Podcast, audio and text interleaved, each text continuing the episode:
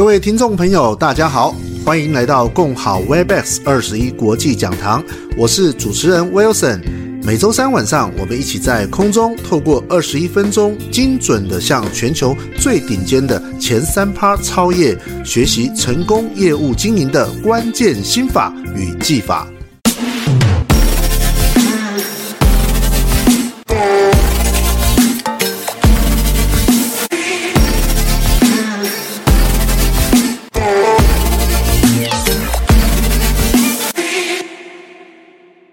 今天我们邀请到的来宾是来自于台南的李仁杰，我们都称他为杰哥。那么杰哥拥有在保险业丰富的服务经验，长达二十年，这里面有许多处理车祸的实务经验，以及他也担任调解委员。所以在今天的课程当中，我们将请杰哥为我们来一一的分享许多在车祸处理跟调解实务上的一些实务经验的分享。好，所以其实在这个部分，呃，杰哥给大家的一个提点就是，其实该做的许多的要进入调解之前要做的准备的工作跟资料是要准备好的，对吗？而且我记得杰哥在之前在邀请杰哥的时候，杰哥有提到能够调解，他其实是很好的，因为他是以双方圆满作为一个出发点。对吗？啊，因为是调解的目的。可是如果一旦进入到了法院，杰哥讲的很经典，他说法院的怨就是怨恨的怨，对吗？对。哦，因为不是对方要赔多，就是自己要赔多，对吗？所以这里面啊就会比较不是那么的理想。好，那再来就是车祸调解申请流程，我们该注意哪些事项？啊，我想这个是很重要的实务的经验，请杰哥来跟我们分享一下。好。呃，在车祸调解申请的流程的注意事项部分，那呃，其实事前的一个资料准备是非常重要，因为你要当你要调解的时候，大家都花很多的精神跟时间在这边哦，那你一定要把所有的资料都准备齐全，不要到时候说啊要什么没什么。比如说，哎，如果你今天你没有初判表，你要去申请调解，没有，其实没有意义啊，因为因为看不出到底是造责有多少，谁的造责是七，谁的肇责是三，看不出造责的部分。那所以这个这个事前的准备就要就非常的重要，就是你一定至少要这几项，我觉得第一个就是至少要。道路当事人，呃，道路交通当事人，我写错了，当事人叫登记人，他这边有点错笔误哈。那这一张就是你发生车祸的时候，他不是会写一张单子，我以前叫三联单的部分，哦，那这个双又有会留有双方的一个电话。那基本上哦，初犯的第一个初犯就是，如果他写在他写在上方，那造成就是比较大，嗯，哦，这是第一个认知啊，但是不是绝对哦，因为这是初步的警察认知。那再来就是一个初犯，就是你在在呃初判。初判表，呃，交通事故现场图，这个在七天之后就可以申请了。交通事故现场图，你没有现场图，你根本就没有去分析路权上的一个一个一个一个关键点，就是诶谁的路权大，谁的路权小，所以这个路权也一定要把它列进去。那再就是呃，所谓的叫初判表，我要初步分析判别表的话，那这个是要一个月之后才会申请。所以说，如果你要先调解的时候，其实这三项一定至少要具备，我觉得才去谈这个部分，我就申请到这个部分。那鉴定还不一定要走到鉴定这个鉴定书这个部分。好，那。那再来事前准备，后面有一个叫事事故的一个时序表哈。那等下后面我我会我会展示给大家看，因为本来用这张图啊，那俊良哥说用这张图，然后把它放那个，但是我觉得这张图太专业了，有些人看到觉得他他不会做这个图哈。那等下我把就把它文字化给大家看一下，说怎么做出这个时序图的部分。好，那接下来就是诊断书的呃车祸鉴定，刚刚讲，如果初步案表你不满意的话，你觉得有疑义的话，你可以进入到车祸鉴定的部分。那这个这个部分就会你要，但是谁申请谁要花钱。我申请就要花三千块，那对方申请花三千块。那如果今天进入到司法诉讼的话，就不用钱了，因为就是由法院去那边去申请鉴定的部分了。好，好，再就是诊断证明书这个部分就很重要了哈，因为诊断书没有诊断证明证明书开立的话，也不晓得到底你的伤势你的伤势到底是如何的部分。好，但是诊断证明书就很很就会就会很重要一个，就是哎，比如说可能会写呃虚人有没有虚人看护啊，有没有很重要？如果写虚人看护，那个强制险就可以请三万六的嘛，对不对？好，最高就请三万六。那还有就是，呃，写到呃已休养多少天的部分，哦，这个部分可能休养一个月、两个月啊，等等不等。这个医生可能会写到这个部分啊，但是你只要先写到更多，可能也不太愿意写了哈、哦。他只能虚人看护，他他他觉得你有需要，他才会写。再就是假单的部分哈、哦，就是哎，可能理赔会要求说，哎，你你你诊断证明书说要休养几天，那你有没有请假？诶，这个时候有时候就会出现一个问题哦，我我我诊断书写休养十天，但是我请三天假，那我保险公司可能会给我三天而已，有没有发生这样的事情？可是真的是这样子吗？也不一定啊。你可以跟他吐啊，我就跟他吐过啊。我说，然后你跟我讲啊，以后是以诊断证明书为主，还是以倾家贷为主啊？你不能说这个比较多，你就用你就你就给我用少的，然后这个比较少，就给我用那用用这个的，哎呀，就是要要讲出一个一个定义来，他也讲不出来啊。反正就是跟他跟他跟他凹就对了，嘿，这个这个这这有我斡旋的空间的部分。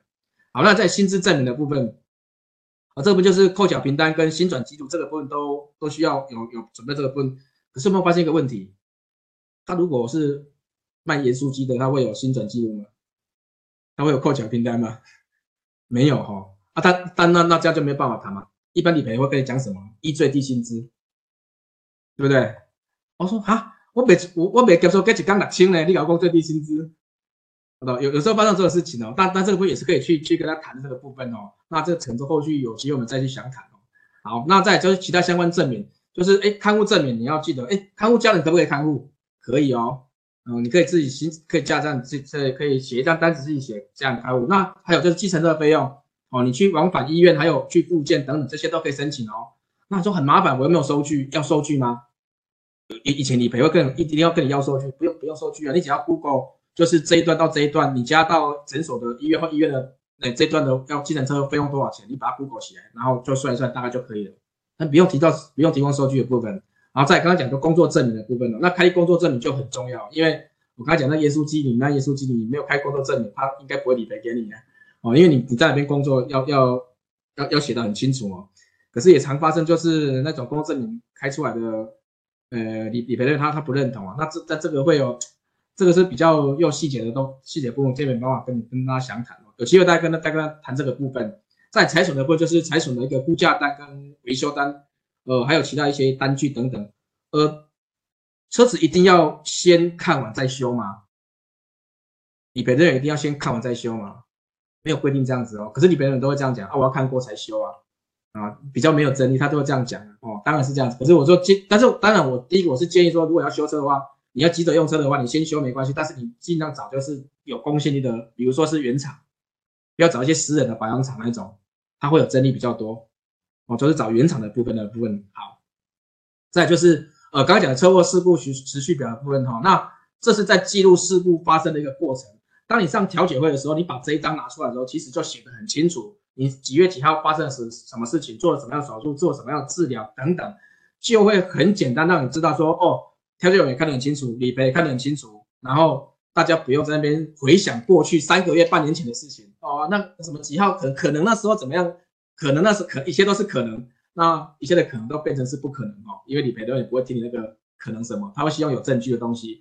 那你透过这样的时序表之后，再备妥你的所有的收据跟单据哦，还有所有收据跟单就是医院的单据嘛，还有诊断书嘛，还有就是你附件的，还有你你的计程车车资、你的看护的一些证明，所有把它再结合起来，这个时序表就很完整了。哦，这样 OK 了哈、哦。好，那也就是谈到路权的一个，其实我今天想要谈多是路权嘛，因为但是时间上哦，呃比较赶。其实车调解在调解的时候，你要懂得路权，你才有办法去跟人家做调解，不然你不懂，你只能在那边听而已哈、哦。那我我想我试问大家，闪黄跟闪红的用意是什么？我们可以在荧幕上可以讲，闪红是什么意思？那闪黄闪闪闪红的造诶，闪红的路权比较大还是闪黄？这样讲好了，有没有人知道？我们是不是请学员在荧幕上留红或者是黄，哪个比较大？我们刚才我们营长跟我我我们我们新状态都有黄，对，红红黄都有呢，红黄都有哈。好，闪黄灯不是在那边闪好看的哦，它一定它的用意在，不是在那边一闪一闪，光没有，就一闪一闪警示作用而已啊，它不是警示灯，它不是警察那种警示灯哦，它是闪红的，闪黄的路权比较大，闪红的路权是比较小，红要红。红要停，黄要让，哦，所以说其实路权这样就很明显了。如果在这个路口上就可以知道说谁的路权比较大了，你就说，哎，你那边是闪黄灯还是闪红灯？哦，你就知道谁的路权比较大了，就是三七或七三的，这样 OK 嘛？哈、哦，好，那再就是路权，呃，我简述一个路权的概括，就是有交管、一交管、无交管，呃，有交管、一交管、无无交管、一号志。那无号志的话就是一支少转左，这是这个是一个要诀。支少就是支线要让主主干线少，然后少线道让多线道，转弯车让直行车，然后左方车让右右右方车，就是支少转左。就是如果你在没有号志的路口，这些没有号志的路口是最常发生车祸的路口。嗯，哦，你看每一次的车祸都是那种，哎，没有没有号志，因为有号志你会遵循嘛，所以没有号志才会发生这些，就是两个都冲过去，然后就撞在一起了，有没有？常常发生这样的一个事情。对，所以说这个就是这、就是一个路权的依据。如果你在看初判表的时候，你就懂得说，哦，原来谁的路权是比较大的部分。好，那么看一张图面的部分。好，大家有没有看到右上角一个部分写着 A 一、A one、A two、A 三？大家看有没有看到？有没有人知道 A、A one、A two、A 三的意思是什么？可能比较少人知道了哈。我看有没有人知道的？看一下，没有，没有写出。好，我可以讲 A one 就是当就是当事人当当场死亡或二十四小时内死亡叫 A one 事件，哦，叫 A one 事件哦。A 三财损事件没有错哈。那 A two 就是就是二十四小时之后然后有受伤叫 A two。A 三就是没有人受伤，单纯是只有财务损失的部分。所以说，当你看到这张交通事故图，你就知道说，哎，你就不用问了，就大家知道是这样是哪一个事件了。哦，然后再看再看到这张的图面的时候，你可以很清，你可以很清楚看到 A 车跟 B 车的分。那我想请问大家，A 车跟 B 车，你觉得哪一边的肇责会比较大？初看来讲都说啊，我呃 B 车是直行啊，那右 A 车是是右弯车啊，所以应该是要转弯车道直行车，是这样吗？刚刚讲是不是？刚刚我们讲是讲转弯车道直行车嘛？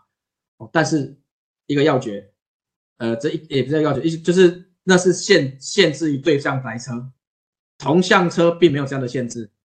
这是不是同向车？同向车并没有这样的限制哦，所以它是限制说对方就是对向车才有这样的一个，就是呃转弯车让呃转弯车让直行车的一个限制的部分。哦，好，那所以说 这这张的这张。我知道是我客户他发生一个车祸的事故的时候，那呃一开始的时候本来是 A 车它是肇责是七成，B 车的肇责是三成，可是后来我看得到图面之后，我说不对，因为这一台这一台是下面而且它是一个它它是一个大型重型机车，那我一刚一图面来看，我说它不应该骑着，它骑在机车道，大家大家记得来说，大型重型机车它是跟汽车一样，它是要行驶在什么车道？汽车道，所以它第一个所以说哎不对，而且它在看它这样的一个速度上，它其实是有超速的。所以后来出来的肇责是等于是相反，就是我们的肇责是，我们我们的我们的肇责是是三，对方是七。那在讲最近常常讲的一个叫做行人的路权的分析，我们常说我们台湾是行人的一个什么地域嘛，哈。那其实行人也不是有绝对的路权，就是你通过大就要让你，也不是这样子哦。我们举一个一个一些时间先，我们举一个就是行人禁止穿越道路的的部分，你看到这个就好了。你只要在设有行人穿越道。不得在一百公尺范围内穿越道路，就是旁边如果有斑马线，你就不能穿越，你的路权就没有了。好，你都你不是绝对就是行人是绝对路权，并没有这样的一个一个一个规定哈。那而且第二个是在禁止穿越或者是带有分向线的，双双黄线哦，分向线的部分，那或者分隔岛、护栏或是三快车道以上的单行道，你不得穿越道路。哦，所以说大家有一个概念就是，哎，行人可以穿越道路，但是。也有不能进入穿越道路的一个范围之内，把它记起来，就知道说，哎，你看你如果遇到这种，哎，穿越道路被撞了，你就说啊，那你是开车的不对，骑骑骑机车的不对，不见得，看他看他是不是呃在不能穿越道路的地方去做穿越道路。好，那这那第三个部分就是，啊、呃，好，那第三个部分就是管辖权的部分，呃，有常有人说，那如果今天申请调解的时候，那要在哪一个，比如说是两造，要在哪一造，那对方申请，其实就是由他造，就是如果今天我申请，就是要就是要在对方那边申那边调解，哦，就是我申请的话，就要对边那对照那边，哎，对，没有错。那但是有一个就是，不管是民事跟刑事都是一样哦，哈、哦。那那如果是有刑事的部，就要在犯罪地址，比如说犯罪点就是你们可能发生事故的那个乡镇，比如说你在台东发生，就要在台东。哦，台东，但是有一个呃有一个例外，就是如果两造同意，就是双方都同意说，呃，我们好不容易我们我们都住台南，那在台东发生，那我们来台南调解，可以，但是你要你要你要经过他们你接受申请的相诶调解人会同意才可以，就是台南也愿意接受你的调解申请，这样子才可以。哦，这个大家就注意一下就好了，就是你你申请，有人有人比较聪明的，你在台北，我在台南，我就申请来我申请来台南，那以后你在台南不适合，你要去台北申，你要去台北。哦，不会是在台南哦。好，再就是这个部分我就带过就好了，因为就是主要申请的话，只可以就是可以书面口头跟线上申请。那记得就是当事人要年满二十岁，带身份证、印章、驾照、行照，这个都要带齐。那委托人的话，就是要二十岁以上才能委托代当代理人。公司还要记得要带大小章，常常没有带大小章，然后再跑回一趟。哦，因为公司要盖盖大小章，这个很重要哈、哦。那如果 那如果车主不因为当事人的话，其实委任也是可以的，不是不一定车主不一定要去，一定要一定要出来哈、哦。好，